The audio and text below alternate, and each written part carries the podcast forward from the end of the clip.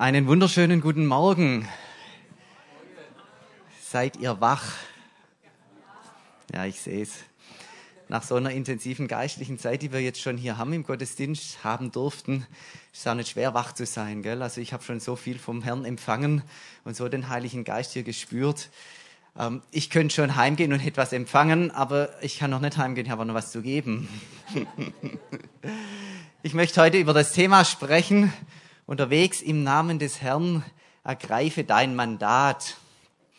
Von Mandat ist ja immer wieder die Rede und es kommt aus dem Lateinischen. Mandare heißt, dass etwas übergeben, etwas anvertraut wird. Dass jemand anderes etwas hat und gibt's dir in die Hand und sagt, Jonah, das vertraue ich dir an, das kriegst du. Ist eigentlich meins, ja. Aber ich gebe es aus der Hand, ich gebe es dir. Mach du was damit, in deinen Händen ist es richtig. Das ist ein Mandat, so jetzt einfach mal vom Lateinischen her, vom, vom Worthintergrund her. Mandate können von unterschiedlichen Seiten kommen. Es gibt Mandate, die kommen von oben. Und ich spreche jetzt einfach mal so ganz aus unserem Alltag raus, wenn du in irgendeiner Firma bist und hast einen Chef. Ja, und es kann sein, er gibt dir ein Mandat, sagt, wir wollen hier ein neues Projekt aufbauen, eine neue Abteilung gründen oder einen neuen Markt erobern. Das machst du. Peter, du bist mein Mann, du kriegst das Mandat hier kriegst drei Millionen Euro, acht Mitarbeiter, du baust hier den Zweig auf in Kanada. Sagt der Peter, da hätte ich mir vorher fragen können. Aber so in der Weise, ja, ein Mandat von oben und du könntest es überhaupt nicht tun, wenn du nicht das Mandat vom Chef hättest. Wenn dir das nicht anvertraut wäre, wenn, das, wenn es da nicht diesen Auftrag gibt, könntest du das tun. Aber der Chef kommt, gibt dir das Mandat, also kannst du loslegen. Es gibt auch Mandate, die kommen mehr so von, von unten. Ja, jetzt nächsten September werden wir wieder ein Mandat verteilen, wir alle miteinander, wir Deutschen. Ja. Und wir haben ein Mandat zu verteilen. Wir haben hier nämlich eine ganz, ganz klasse Stelle in Deutschland ausgeschrieben. Ja, und die wird entweder gleich besetzt oder neu besetzt. Das wissen wir noch gar nicht so ganz genau. Und das werden auch die meisten noch nicht so ganz genau wissen, wie sie da sich verhalten sollen. Und das ist das Mandat oder die Aufgabe des Bundeskanzlers. Das ist ein großartiger Job, ja, eine hohe Position, viele, viele Leute. Aber dieses Mandat wird von unten gegeben. Da kommen viele Millionen Menschen zusammen und sagen, wir beauftragen eine Person, wahrscheinlich wird es eine von zweien, die gerade so im Rennen sind, darf man mal schätzen. Ja? Und wir verteilen, wir geben dieses Mandat einer Person, sei du für die nächsten vier Jahre der Bundeskanzler, die Bundeskanzlerin hier in Deutschland auf dieser Position, also Mandat von unten. Das gibt's auch im kleinen Bereich. Ja, nehmen wir zum Beispiel mal einen Klassensprecher. Ich finde sowas immer eine ganz, ganz starke Sache, wenn jemand Klassensprecher wird. Ich weiß nicht, haben wir denn jemand hier jetzt gerade, der im Letz-, in den letzten paar Jahren mal Klassensprecher war? Gibt's, gibt's da jemand von dem Format? Ja, da ist tatsächlich jemand, ja. Steht mal auf, wo sind, wo sind sie denn, die, die Klassensprecher? Ja, wow. Die kriegen einen Applaus, die haben was Besonderes gemacht. Super. Hey, großartig. Und Klassensprecher wird man nicht von ungefähr. Da steckt richtig was dahinter, wenn jemand Klassensprecher wird. Da steckt Vertrauen dahinter. Da hat sich jemand eine Position erarbeitet. Da hat jemand einen gewissen Charakter. Hm? Und wenn dann die Klasse kommt und sagt, dir trauen wir zu, dass du uns gut vertrittst, dann ist es eine großartige Sache. Damit verbindet sich also ein Mandat. Geistliche Mandate funktionieren in der Regel so, dass beides zusammenkommt dass wir ein Mandat von Gott haben, von unserem Herrn, dass er uns beauftragt, dass es aber auch in unserem Umfeld wahrgenommen wird, befördert wird, ergriffen wird. Da werde ich heute noch drauf kommen. Es gibt in der Bibel so viele große Mandate und da bewundern wir die Leute immer. Ja, zum Beispiel Noah. Noah hatte ein riesengroßes Mandat. Der hatte das Mandat, das Überleben der Menschheit zu sichern. Ja, das kommt selten vor, so ein Job. Ja wirklich nicht oft, aber Noah hatte denn in Hollywood kommt es öfters vor. das stimmt auf jeden Fall. Ja, das war sein Job und um das zu tun im damaligen Kontext musste man halt ein großes Schiff bauen und die ganzen Tiere auch noch mit reinnehmen, also überhaupt das Leben auf Erden zu sichern, dass es weitergeht. Das war Noahs Mandat vom Herrn. Und das war auch insofern ein bisschen außergewöhnlich, weil das hat wenig Anklang in seinem Umfeld gefunden. Er ist ordentlich verlacht worden. Also Noah war einer der wenigen, der sich ganz auf das Reden Gottes verlassen musste und im Grunde nur auf Unverständnis stieß. Das ist eher selten der Fall, aber da war es der Fall. Abraham hatte so ein Riesenmandat, ja. Abraham hatte dieses Mandat, das Volk Israel hervorzubringen und durch dieses Volk eine Segenslinie für die ganze Erde zu schaffen, auch was ganz Ungewöhnliches. Mose hatte so ein großes Mandat, Josua hatte so ein großes Mandat, wir kennen diese Leute. Und dann gibt's aber auch die kleinen Mandate. Und die sind oft genauso wichtig und oft sogar genauso wirkungsvoll wie die großen. Ich weiß genau, dass mir das hier fast keiner glaubt, ist mir auch wurscht, aber ich will es trotzdem mal gesagt haben. Ja? Nehmt es mal mit, die kleinen Mandate, die so einen unglaublichen Unterschied machen, oft etwas verborgen, aber trotzdem so wirkungsvoll. Die Rahab zum Beispiel, die dafür gesorgt hatte, dass Jericho damals überwunden werden konnte, und das war eine Bastion dann fürs ganze Land, für den, im Grunde wirksam für die ganze Geschichte Israels. Ja. Ein kleiner Job am Rande, dann war sie auch eine Prostituierte, jetzt nicht gerade der Traumjob, um dem Herrn zu dienen. Aber ja, aber Gott hat sie gebraucht und sie hat sich gebrauchen lassen. Sie hat im Mandat eine ganz wichtige Rolle hat sie gespielt. Oder der Ananias, der Erste, der dem Paulus damals begegnet ist, als er gecasht wurde vom Herrn. Ja, ihr kennt ja die Geschichte vor Damaskus. Jesus begegnet dem Paulus, fegt ihn vom Pferd und sagt, mich gibt's doch. Jetzt müssen wir mal gucken, wie wir miteinander klarkommen. Ja, und damit man damit gucken kann, dass Paulus erstmal so richtig in sich gehen kann und mal ein paar Tage Zeit hat, zur Ruhe zu kommen und zu überlegen, hat der Herr ihn einfach erstmal blind gemacht. Ja mach mal vier Tage deine Augen zu, dann kommst du auf neue Gedanken, so ungefähr. Hm, so war es gewesen. Und dann kommt tatsächlich ein Mann, der nur hier erwähnt wird, nur dieses eine einzige Mal. Wir wissen von dem eigentlich gar nichts, der Ananias, ja, und kommt her und sagt, der Herr hat mich gesandt, dass du wieder sehend und mit dem Heiligen Geist erfüllt würdest. Paulus, die Zeit ist rum der Blindheit, ich bete für dich, du wirst sehend werden, der Heilige Geist wird auf dich kommen und dann siehst du mal deiner Wege fröhlich, dann machst du deinen Job allein. Also ein kleines, punktuelles, aber ganz, ganz wichtiges Mandat. Oder der Barnabas, der damals den Johannes Markus aufgefangen hatte, der kam mit dem Paulus nicht ganz klar. Ja, Paulus war mit dem Mitarbeiter nicht zufrieden, hat er gesagt, mit dem schaffe ich nicht weiter. Ja. Und dann kam dieser Barnabas, der Sohn des Trostes, und hat gesagt, so machen wir es aber nicht mit den Mitarbeitern. Der Mann ist gut, der braucht bloß ein bisschen länger und den trainiere ich jetzt. Ja? Auch ein ganz, ganz wichtiges Mandat. Es gibt so Grundmandate Gottes in der Bibel, die haben wir eigentlich alle. Ja, so ein Noah-Mandat hat eher selten jemand, aber Grund, die Grundmandate, die haben wir alle. Und vielleicht wundert ihr euch, dass ich im ersten Buch Mose anfange, aber mir ist, mir ist der Zusammenhang dort ganz nah. Dort heißt es, dass jeder Mensch das Mandat hat, ein Bild Gottes zu sein. Ja, und das klingt vielleicht erst einmal ein bisschen abstrakt und was soll das eigentlich heißen? Ja? Aber es heißt, wenn ich es mal ganz einfach sagen möchte, die Beauftragung, die Bestimmung, dass durch dich Gott sichtbar werden möchte in dieser Welt. Durch dich und durch mich und durch jeden Menschen auf der Erde. Ja? Also dazu sind wir überhaupt da. Dazu sind wir geschaffen. Schöpfungsbericht, 1. Mose 1, 26. Zum Bilde Gottes sind wir geschaffen. Durch uns will Gott sichtbar werden auf der Erde. Und da, da schwingt in meiner Brust so zweierlei. Auf der einen Seite diese riesengroße Begeisterung, was für eine würdevolle Aufgabe, was für eine großartige Bestimmung, dass durch mich, kleinen Fritzen hier auf der Erde, Gott sichtbar werden will in meinem Umfeld. Das, das finde ich so begeisternd und großartig und äh, das, das bringt mich richtig in Schwung, wenn ich das höre. Ja? Durch mich will Gott sichtbar werden, durch mich will Gott erlebbar werden auf dieser Erde, durch dich und jeden hier im Raum und überhaupt jeden Menschen. Und gleichzeitig kann es einem natürlich auch ein bisschen klamm werden, weil es fallen dir ja auch direkt ein paar Konstellationen ein, wo du sagst, boah, er haut aber auch nicht immer ganz so hin, wie ich mir das wünsche. Und der Herr klappt nicht immer ganz in dieser Vollkommenheit. Aber auch das scheint mir gar nicht so tragisch zu sein. Die Würde, die Bestimmung ist erstmal da.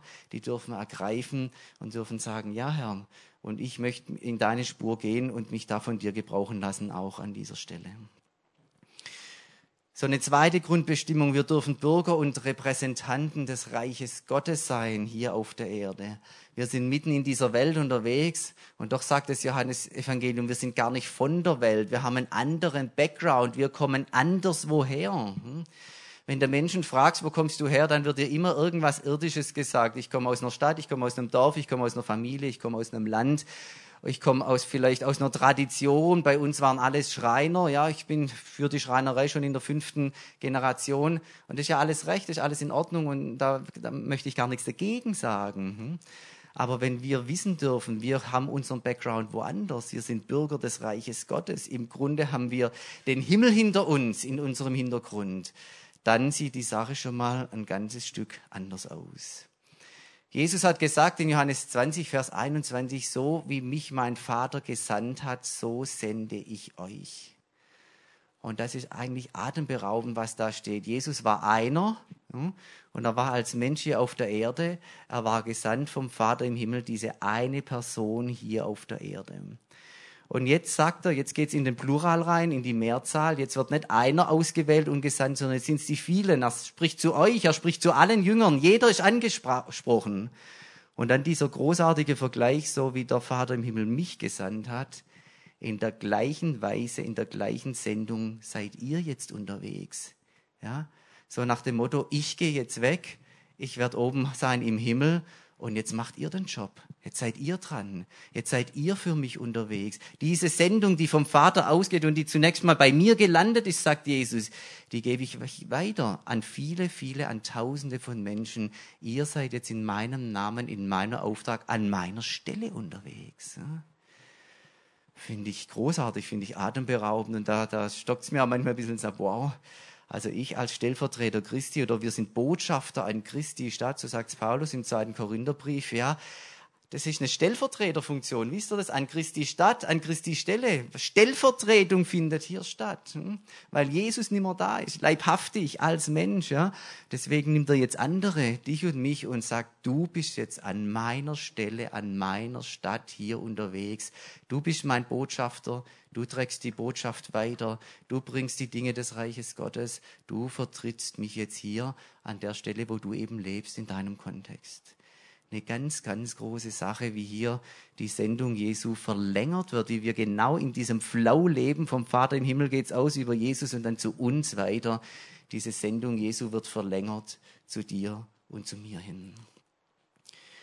Und jetzt geht es natürlich drum in dieser Sendung, in dieser großen universalen Sendung, die Jesus hatte, jetzt unser eigenes Mandat zu finden. Darum soll es mir heute auch ganz praktisch gehen unser eigenes Mandat zu finden. Was ist denn mein persönliches Mandat, mein individuelles Mandat von Gott, was sich eben durchaus unterscheidet von dem Mandat, das der Peter hat oder das die Annette hat oder das der Konstantin hat oder sonst jemand, ja? Das eigene Mandat. Und wie gesagt, es kann große oder kleine Mandate geben. Bitte gleich mal alle Wertungen rausnehmen. Darum geht's nicht. Es geht darum, das richtige Mandat zu finden und nicht, das es zu bewerten. Das machen wir irgendwie immer falsch. Ja. Wir denken, wir müssten Gottes Mandate bewerten und der sagt, was machst denn du da? Ja. Ich verteile Mandate, ich denke mir was beim Geschäft. Es geht gar nicht um Wertung, es geht darum, dass Mandate erkannt und ergriffen werden. Kann hier jemand Amen sagen? Seid ihr da? Ja, das ist wichtig. Ja. Also lassen wir die Werterei, dann geht es uns auch gleich mal besser. Große oder klein spielt keine Rolle. Es gibt große, es gibt kleine, der Herr verteilt sie und bei uns kommt es darauf an, dass wir es schnallen, dass wir es erkennen, dass wir es ergreifen und nehmen. Es gibt Mandate, die sind ganz punktueller Art, wie der Ananias vorhin, ja. Ein Auftritt, ein Moment, vielleicht nur ein Satz, ein Wort, ein Gebet, wie auch immer, ja. Ein punktuelles, ganz zugespitztes Mandat. Und es gibt Mandate, die ziehen sich vielleicht möglicherweise über ein ganzes Leben hin. Da steckt eine Lebensvision dahinter mein Standardbeispiel immer der Reinhard Bonke, der große Afrikamann, ja, der, der vom Herrn diese Vision hatte, ein blutgewaschenes Afrika. Und ab dem Moment, als er diese Vision hatte, war, waren zwei Dinge klar. Erstens, das dauert ein ganzes Leben und zweitens, ein zweites Mandat gibt's nicht mehr. Das eine langt wirklich, ja, ist groß genug. Hm? Also ein Lebensmandat auf die ganze Dauer. Wir haben da vor einigen Jahren was Besonderes erlebt. Kösi, jetzt bist du heute dabei. Ich hätte es auch erzählt, wenn du nicht da bist. Mein großer Sohn, steh mal geschwind auf, dass man dich mal gesehen hat. Ja. Das ist mein großer. Und er war damals ganz genau halb so groß, wie er heute ist. Und da wurde bei uns in Weisach ein Musical aufgeführt. Da haben sich die Kirchgemeinden zusammengetan, wollten ein Musical aufführen, Josef. Und dann ging es darum, dass man natürlich einen Chor bildet und es ging darum, dass man Hauptdarsteller findet. Und der Kösi, wie alt warst du damals? Neun vielleicht oder so? Neun? Ja, der Kösi sagt, den Josef, den will ich singen.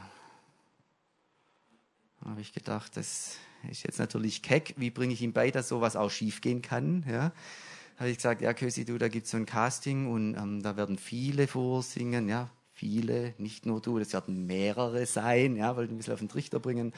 Das hat ihn aber nicht weiter beeindruckt, ja wollte nur wissen, wann und wo ist das Casting. Und irgendwo habe ich dann im Gespräch auch gemerkt, irgend, irgendwas Geistliches ist in seinem Herzen. Da ist irgendwas ist da passiert und ich war dann einfach erstmal gespannt.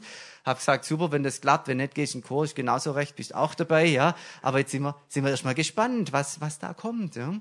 Und dann ging er zu dem Casting und hat tatsächlich diese Hauptrolle bekommen. Wir waren echt geblättert.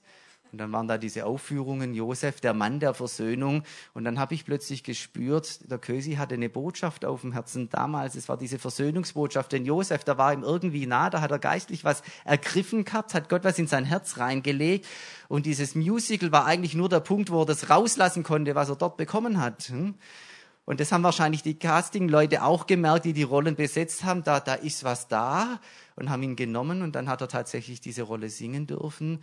Und es war so überraschend, wie das tatsächlich in, in den Ort damals reingewirkt hat, wie Leute kamen und wie man richtig gemerkt hat, da war ein Spirit der Versöhnung im Raum und, und Leute sind gekommen, waren berührt von dem und er hat diese Versöhnung begriffen und mitgenommen.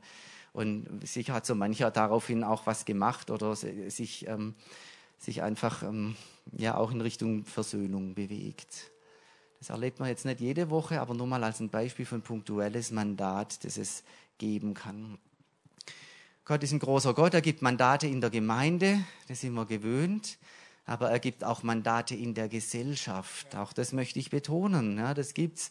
Die Gesellschaft braucht so dringend, dass Christen anfangen, Mandate zu ergreifen und auszufüllen. Und gerade jetzt, wenn es in die Politik geht, Freunde, ja, da haben wir auch noch ein bisschen Ladehemmung, glaube ich. Christen in der Politik, ja, aber es ist so notwendig. Es ist irgendwie eine gewisse Inkonsequenz, wenn er über die Politik jammert, aber dann keine Christen freisetzt, dort reinzugehen, die es dann anders machen könnten. Hm? Und ich bin so dankbar für die Leute in der Politik, wo ich merke, die stehen noch für was, die haben noch christliche Werte, da ist noch was da, die haben ein Fundament, das vertreten sie auch. Und das erzeugt dann auch eine Resonanz, sie werden gewählt, ja, das sind ja nicht nur fünf, die das wollen, es gibt im Grunde viele, tausende von Leuten, die sagen, schickt uns vernünftige Leute dort oben hin, die ein gutes Wertekonzept haben, um das Land voranzubringen.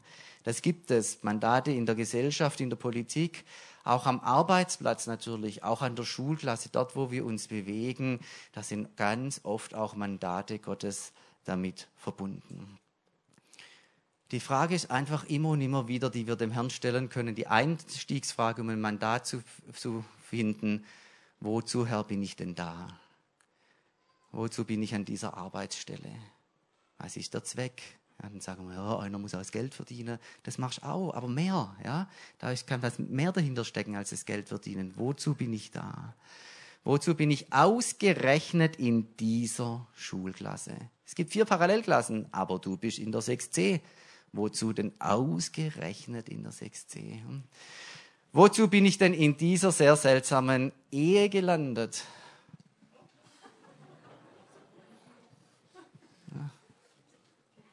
Die hat sich verändert. Es war damals in den Flitterwochen, war manches noch irgendwie ein bisschen anders gewesen und jetzt so nach 28 Jahren irgendwie fühlt sich's anders an, ja. Mann, wozu bin ich denn ausgerechnet bei diesem Partner gelandet? Das ist immer eine gute Frage, ja. In der Regel kannst du ihm was geben, in der Regel kannst du auch von ihm was empfangen. Und wenn das tut, so rum, dann wird's auch gleich sinnvoll, die ganze Sache. Ja, aber so eine Frage, ja. Wozu bin ich bei diesen Kindern gelandet? Wozu hast du mir Herr, ausgerechnet diese Kinder gegeben? Es ist für jedes Kind gibt's nur eine, nur drei, vier Tage im ganzen Universum, wo das gezeugt werden konnte. Schon im nächsten Monat wäre ein völlig anderes Kind rausgekommen. Einzigartig. Und dieses Kind ist jetzt in deinem Haus und treibt dort sein Wesen oder Unwesen, je nachdem, wie es drauf ist. Ja. Wozu denn ausgerechnet in dieser Beziehungskonstellation? Das ist eine richtig gute Frage und unser Herr hat Antworten drauf. Glaubt ihr das? Unser Herr hat Antworten. Und so könnte ich gerade weitermachen. Also wozu bin ich hier in dieser Situation, in dieser Konstellation, in dieser Beziehung, in diesem Kontext, an dieser Arbeitsstelle, in dieser Partei, in dieser Gemeinde, in diesem Hauskreis? Das könnt ihr alles in Ruhe durchdeklinieren. Jetzt habt ihr ja Ferien, ja? Dann könnt ihr mal die Wozu-Fragen da durchgehen an dieser Stelle. Aber wie finde ich jetzt mein Mandat? Ich gehe mal noch ein Stück weiter. Ganz, ganz selten, ich habe es am Anfang schon gesagt, kommt ein Mandat einfach nur senkrecht von oben in großer Klarheit und kein Mensch auf der Erde will was davon wissen. Sehr, sehr selten. Das sind so ganz große Gottesmänner, die das betrifft. Der Noah war so einer oder der Abraham, also sehr herausgehobene Positionen in der Bibel. Da lief es oft so, da war das Mandat, das Gott geben wollte, so ungewöhnlich, so neu, so einzigartig, dass es zunächst mal im, im Umfeld also überhaupt keine Resonanz erzielt hat. Meistens ist es dann doch so, dass wenn du ein Mandat hast, dass es im Umfeld auch wahrgenommen wird, von einigen zumindest, nicht von allen, und du in diesem Mandat dann anfangen kannst zu dienen. Meistens baut sich ein Mandat auch auf aus der Lebensgeschichte. Zum Beispiel der David, ja, das finde ich bei ihm immer so beeindruckend, wie er so sukzessive eigentlich zu diesem großen König geworden ist und eigentlich war er ja, das, man stellt sich den, den David ja immer so als, in erster Linie als Psalmschreiber vor, als Anbeter, das war er auch. Ja.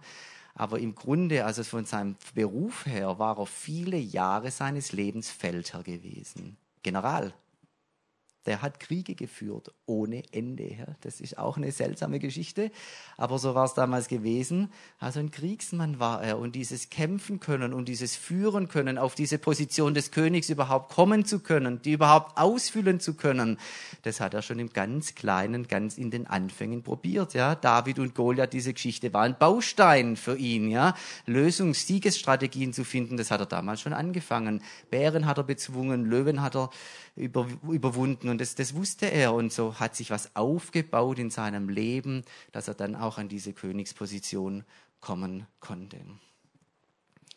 Ich habe euch mal eine Folie mitgebracht, jetzt darf ich euch herzlich bitten, die zu zeigen, wie man da ein bisschen weiterkommen kann bei der Frage, wo liegt denn mein Mandat?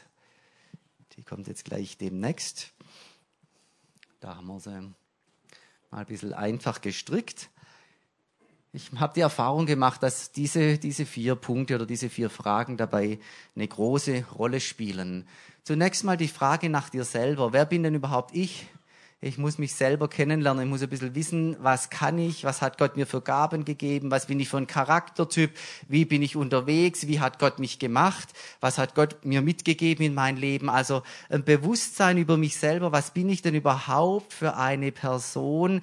Was sind meine Wege und Arten zu dienen? Wie gehe ich vorwärts? Das ist ein ganz, ganz wichtiger Punkt. Auch deshalb können wir von David sehr schön lernen. Gerade bei David und Goliath hat er eben nicht den Standardweg ergriffen, ja, mit Rüstung und großer Waffen und das hat alles wieder abgelegt. Ist, ist alles nicht meins. Leute, das muss man sagen dürfen. Ist alles nicht meins. Ich, ich bin irgendwie anders gemacht, ich bin anders gestrickt, meine Wege sind andere, meine Gaben sind andere, meine Ansatzpunkte sind andere. Das muss man sagen dürfen. Also dazu wissen, wie bin ich denn überhaupt unterwegs, wie hat Gott mich gemacht. Der zweite Punkt ist der, wo stecke ich denn drin? In welchem Umfeld bin ich? Ein Mandat macht ja nur Sinn, wenn es in meinem Umfeld wirkungsvoll wird, wenn es in meiner Familie einen Unterschied macht, an meiner Arbeitsstelle, in der Schulklasse oder wo auch immer, wenn ich dort einen Unterschied mache in meinem Umfeld. Und wenn ihr die beiden Dinge miteinander bringt, was bin ich für einer, was habe ich vom Herrn, wie hat er mich gemacht? Und wo stecke ich drin, dann kann sowas sich aufbauen wie eine Spannung eine Spannung von vielleicht gar Dunkelheit und Licht, dann kannst du sagen, Gott hat mir ein Licht gegeben und es passt hier in diese Dunkelheit rein. Ich sehe hier etwas in meinem Umfeld und da könnte ich zusammen mit dem Herrn einen Unterschied machen. Ich sehe hier etwas, was ungut ist und da könnte, ich sehe Möglichkeiten, etwas zum Guten zu wenden in meinem Umfeld und dann können Mandate anfangen, in Existenz zu kommen. Dann entsteht vielleicht so etwas wie eine Vision. Wenn es eine größere Sache wäre, könnte es sein, da fängt was an, im Kopf zu klickern und sagen, Menschenskinder, wenn ich mir vorstelle und ich habe das vom Herrn und die Erfahrung und die Stärken habe ich und die Geistesgaben und da habe ich diese Leute um mich herum in meiner Abteilung, der ist so, der ist so, der ist so und da klemmt es eigentlich an dieser Stelle und wenn ich mir jetzt vorstelle, ich gehe auf diese und jene Weise dort rein und ich habe zweieinhalb Jahren Zeit, dann stehen wir am Ende mit meiner Abteilung ganz woanders. Das wäre möglich. Und plötzlich hast du eine Vision vor Augen. Du siehst, da ist was möglich, da tut sich eine Tür auf, da geht was. Und plötzlich spürst du vielleicht so etwas wie ein Mandat, eine Ermutigung des Heiligen Geistes, ein Input Gottes, mach es, dazu habe ich dich dahingestellt, das ist dein Ding, geh da weiter, lass nicht locker, ich werde mit dir sein. Und dann bist du auf dem Weg. Und dann braucht es noch die vierte Frage, sowas wie eine Strategie, ein Wie, wie gehe ich denn jetzt vor? Was ist der erste Schritt? Was sind vielleicht die Milestones, die großen Etappen bei einer größeren Geschichte, bei einem größeren Mandat? Mag es dann auch so etwas geben? Nachvollziehbar? Es kann auch sein, ihr macht genau das, zu jedermanns Entlastung. Du machst dir Gedanken über dich und über dein Umfeld und da entsteht aber in deinem Inneren nichts. Ja? Du merkst einfach, da kommt nichts in die Gänge. Der Heilige Geist wirkt nichts, da entsteht keine Vision, da entwickelt sich nichts, keine Vorstellung, keine Sichtweise und dann hast du eben auch kein Mandat. Ja? Und Halleluja für Situationen, wo wir kein Mandat haben. Ist das nicht großartig? Weil an den vielen Stellen, wo du kein Mandat hast, wo du keinen Auftrag hast, wo du nicht gesandt bist, wo Gott dich nicht braucht, wo er sagt, ah, ich nehme mich einen anderen oder ich mach's später oder ich mach's gar nicht oder unser Herr hat ja viele Ideen, ja. An diesen Stellen bist du freigesetzt, kannst du sagen, ich lebe da, ich habe eigentlich keinen Auftrag, ich empfinde nichts, aber an anderen Stellen sind dann die Mandate, sind dann die Punkte, wo Gott dich gebrauchen will und auf die kannst du dich dann auch fokussieren, auf die kannst du dich konzentrieren. Mandate des Herrn, dort wo wir sind, du als der, der du bist, in deinem Umfeld, wenn dann der Heilige Geist draufkommt und was ausbrütet, eine Vision entwickelt, eine Strategie gar gibt, dann weißt du, hoppla, ich bin hier an dieser Stelle gesandt, um einen Unterschied zu machen. Ja? Oder das würde jetzt Jesus an meiner Stelle auch tun. Oder Jesus ist jetzt bei mir und sagt, komm, das machen wir jetzt zusammen. Du bist hier unten, ich bin durch meinen Geist da. Jetzt gehen wir ran an diese Dinge. Manche Leute stehen vielleicht an einer anderen Stelle und sagen, boah, wenn du mein Leben kennen würdest, dann wärst du vielleicht ein bisschen defensiver unterwegs. Glaube ich nicht, kannst du mir dein Leben aber nachher trotzdem erzählen. Wisst ihr, manche sagen, okay, bei mir geht gerade alles dermaßen den Bach runter, mir zerbröselt alles unter meinen Händen, von Mandat kann hier keine Rede sein. Richtiger Abwärtstrend, es war mal gut gewesen und jetzt alles bröckelt, alles fließt, alles, irgendwie geht alles kaputt. Manche Leute kommen in so eine Situation rein, wo das der Fall ist. Und da möchte ich dir eines sagen, dann lass dich mit Jesus zusammen den Abhang runterrutschen. Ja? Irgendwann hört es unten auf, irgendwann kommt es zur Ruhe, irgendwann geht dieser Abwärtstrend zu Ende, irgendwo wirst du landen. Ich weiß auch nicht wo, aber der Herr weiß es schon. Ja? Lass dich mit ihm zusammen runterrutschen. Und ganz da unten, wo du dann landest, da fragst den Herrn, was ist jetzt mein Mandat? Was ist jetzt mein Auftrag? Wie geht's jetzt weiter? Und dann hol dich Gott da unten ab. Es kann gar nicht zu tief gehen, als dass Gott dich nicht erreichen könnte, bei der Hand fassen und wieder nehmen und vorwärts führen. Stimmt das? Habe ich recht? Das stimmt, ja. Manche sagen, ich habe so viele Fehler gemacht, ich habe so viel falsch gemacht in meinem Leben, ich habe so einen Riesenberg von Vergangenheitslast auf mir. Ich kann mir gar nicht vorstellen, dass der Herr mich gebrauchen möchte. Und auch da steckt im Grunde eine Unwahrheit drin, weil die Bibel sagt, dass Gott jeden gebrauchen möchte, egal woher er kommt, egal was er mit im Gepäck hat. Es ist ja kein Fehler, das Gepäck dann abzulegen. Es ist ja kein Fehler, das Leben aufzuräumen. Es ist sogar richtig gut, umzukehren und zu sagen, ich habe so viel falsch gemacht, aber jetzt mit dem Heiligen Geist erneuere ich mein Leben. Ich finde neue Wege, eine neue Ausrichtung. Ich lasse all das hinter mir. Ich bringe es ans Kreuz. Ich bitte auch so richtig um Vergebung. Und da kann man auch mal einen ganzen Abend heulen. Das ist ja alles in Ordnung, ja. Aber auch der größte Rucksack, der auf deiner Schulter vielleicht noch lastet, kann Gott nicht davon abhalten, dich gebrauchen zu wollen weil er sieht dich, er sieht dich auch schon als eine heile, als eine freie Person. Er hat eine ganz andere Sichtweise. Er sieht dich schon an der anderen Stelle, sagt, aus dem Kerle wird noch was. Klar ist er jetzt belastet, aber wenn er frei ist, ich weiß doch, wie ich ihn gemacht habe und ich weiß, was ich mit ihm vorhabe. Ich werde diese Person gebrauchen. Und manchmal ist es tatsächlich schon so, dass wir mitten in den Kämpfen sind, mit irgendetwas in unserem Leben richtig zu kämpfen haben und sagen, das gefällt dem Herrn überhaupt nicht und ich bin auch noch nicht durchgebrochen. Und so seltsam ist die Gnade Gottes, dass er uns dennoch trotzdem schon gebraucht und Mandate anvertraut, wo du manchmal der Atem stockt und sagt, wie kann das nur sein? Dann geh dem Mandat nach und geh auch dem nach, was dein Hausaufgaben hast. Das geht ja durchaus auch beides parallel. Manche sagen, sie sind in einer ganz, ganz ohnmächtigen Situation. Ich kann eigentlich hier an dieser Stelle überhaupt gar nichts tun. Ich habe keine Position, ich habe keinen Einfluss, keiner will was von mir wissen. Ich bin eigentlich wirklich an, an, an einer Stelle, wo man nicht wirken kann. Und selbst an dieser Stelle haben wir eine großartige Geschichte in der Bibel, wo Gott uns vor Augen malt, auch da geht Gott weiter. Und eben gerade diese Josefsgeschichte. Ja, wie hat diesen Mann erwischt? Wie ist er geschlagen worden? Wie ist er gepeinigt worden? Missbraucht worden? Von den ein, eigenen Brüdern wäre er fast umgebracht worden, muss man sich mal vorstellen. Von den eigenen Geschwistern irgendwelche Sklavenhändler verkauft zu werden. Ja äh, in heutiger Sprache wärst du da x-mal traumatisiert. Und dann da unten in Ägypten läuft es ja dann auch nicht wirklich gut. Ja, immer wieder fällt er rein, immer wieder fällt er auf die Schnauze, immer wieder läuft es nicht richtig, immer wieder wird ihm übel mitgespielt. Und das über so viele Jahre. Hm.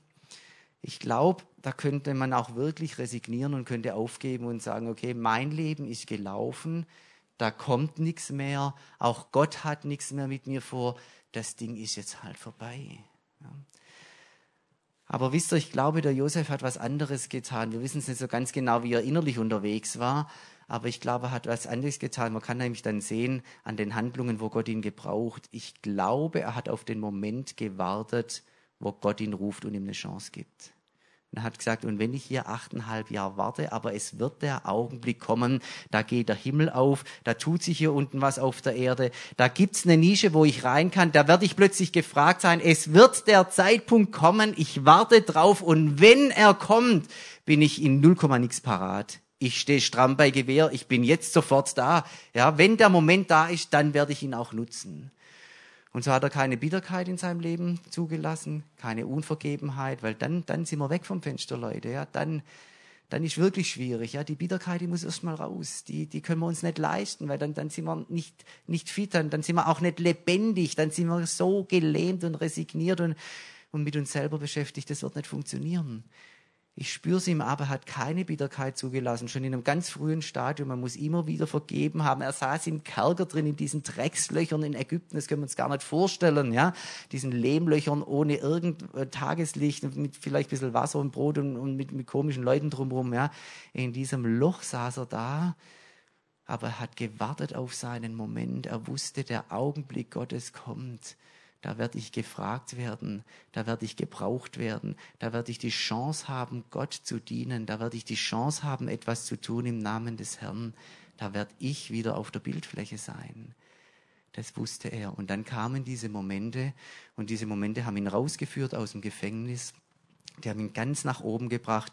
Schlussendlich war er die, die rechte Hand des Pharao. Eine unglaubliche Geschichte lass dich nicht davon schrecken, wenn du in, einem, in, einem, in einer Situation bist, wo momentan überhaupt nichts geht. Dann geh auf deine Knie und sag, Herr, ich reinige mein Herz über Bitterkeit und ähnlichen Dingen, was da nicht reingehört, wisst ihr alles, weg. Und dann, und ich bin bereit. Ich warte auf den Augenblick. Ich warte auf den Moment des Heiligen Geistes. Ich warte auf den Kairos Gottes. Ich warte auf den Augenblick, wo der Himmel sich öffnet, Licht runterscheint, das Licht auf mich fällt und dann bin ich bereit. Dann bin ich parat. Dann stehe ich meinen Mann. Dann gehe ich mit dir, Jesus, vorwärts. Ja. ja, also auch da können wir in der Situation eine gewisse Haltung einnehmen und sehen, wie es dann vorwärts geht. Und dieser Josef, ihr wisst, manche Geschichte oder die meisten Lebensgeschichten, die schließen sich erst vom Ende her auf. Der hat sicher sich so die, die Warum-Frage, die brauchen wir ja nicht, die bringt auch nichts. Aber die kommt ja dann doch auf, Herr, wow, was soll denn das hier, ja? Er hatte ja auch noch die großen Visionen im Gepäck vom Anfang, wie die Ähren sich neigen und sowas. Also da war ja auch irgendwas da. Und dann war plötzlich alles so ganz verkehrt und so ganz anders und, und nichts mehr schien in diese Richtung zu gehen, was, was er an, an Vision Gottes bekommen hatte, ja? Und hat er sich sicher so manches Mal auch gefragt, was soll denn das hier? Was ist das für ein ganz seltsamer Weg? Und er löst sich hinten auf in 1. Mose 50, Vers 20, wo seine Brüder vor ihm stehen. Zunächst mal waren sie gebeugt und in Todesfurcht. Sie stehen dem, dem, einem der größten Männer der Welt gegenüber. Ihr Leben ist in seiner Hand. Ja.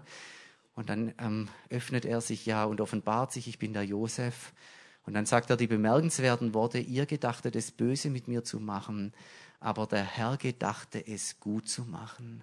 Versteht ihr Leute? Es gibt immer dieses Zwei, oder nicht immer, aber oft in unserem Leben. Es gibt oft beides, ja. Es gibt Menschen, die böse Pläne haben und es gibt Gott, der gute Pläne hat. hat. Seid ihr dabei? Seid ihr klar? Ja? Und wenn wir uns auf diese bösen Pläne der Menschen fokussieren und uns damit beschäftigen, dann werden wir da auch hängen bleiben. Dann wird diese Bosheit uns einholen und uns festnageln und zu Boden drücken. Ja? Und da muss die andere Seite mit reingenommen werden in unserem inneren Kalkül dass wir sagen, da gibt es den guten Plan Gottes. Und wenn ich ihn jetzt gerade nicht sehe, macht es nichts. Können wir uns darauf verständigen? Dann sehe ich ihn später, aber wenn ich es jetzt noch sehe, er ist ja trotzdem da, der rote Faden des Handeln Gottes. Irgendwo strickt Gott schon in den Dingen mit, auch wenn ich es nicht sehe. Es kommt nicht darauf an, ob wir es sehen oder nicht, sondern es kommt darauf an, dass Gott es tut. Er macht es. Ja. Und wir brauchen diese beiden. Und wenn wir dann an den Punkt kommen, wo wir beides sehen, klar gibt es böse Pläne der Menschen, es gibt ungute Situationen, es gibt Schwierigkeiten, es gibt alles, gibt's alles. Ich red's nicht kleine, es ist da. Aber die andere Seite ist eben auch da. Aber Gott gedachte es gut zu machen. Und weil, der Jesus, weil dieser Josef von Anfang an unterwegs war mit Gott, er war bereit, er hat sein Herz reingehalten, er hat sich bewährt, selbst im Kerker da unten. Ich bin da, wenn Gott mich braucht, wenn er die Tür aufmacht, ich bin da. Ja? Deswegen kam er dann auch auf diese Position, die er hatte und hat erleben können, wie Gottes großartige Pläne in Erfüllung gehen. Und dann hat er gesagt, in Wahrheit war es so, den Brüdern, ihr habt mich zwar verkauft, ihr habt böse Pläne gehabt, aber in Wahrheit war es so, dass Gott mich vorausgeschickt hat um das Volk, um die Familie und damit das ganze spätere Volk Israel zu retten als zweiter Mann neben dem Pharao in Ägypten. Eine ganz gewaltige Geschichte.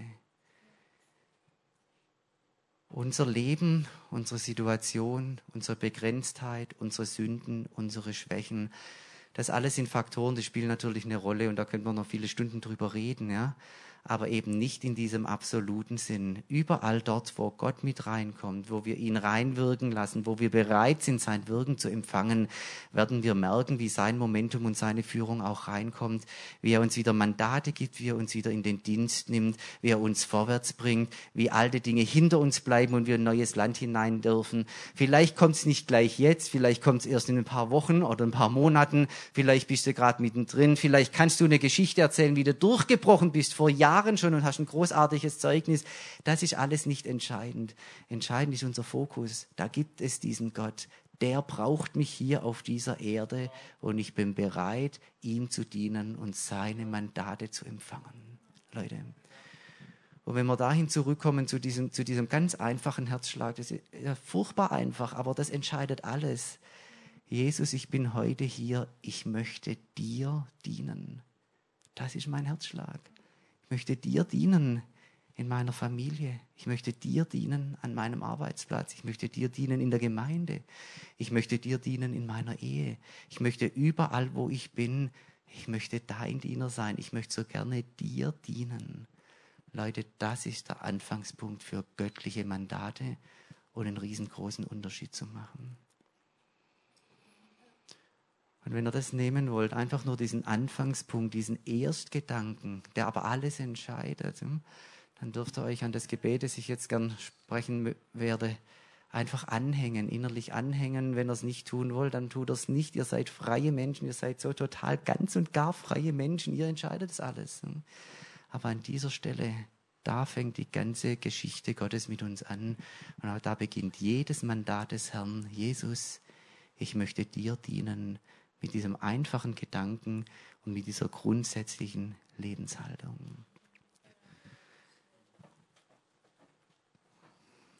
Und Jesus, ich danke dir so sehr, dass du mich, dass du uns alle, den gesamten Leib Christi, alle Christen hier auf der Erde erwählt hast. Und viele andere noch dazu, die dich noch gar nicht kennen. Du hast dein Auge auf uns geworfen. Du wolltest uns haben bist für uns auf diese Erde gekommen, um uns zu erlösen. bist wieder gegangen, um uns zu schicken an deiner Stelle, um dein Werk weiterzuführen in der Kraft deines Geistes, in der Vollmacht deines Namens, gesandt von dem Gott der Götter, dem Herrn der Herren, dem König der Könige. Danke für diese großartige Berufung und Bestimmung auf unserem Leben.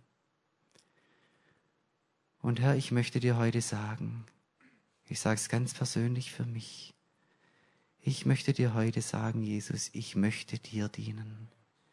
Da, wo ich bin, wo du mich hingestellt hast, wo du mich hingesandt hast, da, wo ich jetzt stehe, jetzt in diesem Augenblick, in meiner gesamten Lebensstruktur, da möchte ich dir dienen. Ich möchte mich vorbereiten, um dienstfähig zu sein. Ich möchte mich bewähren.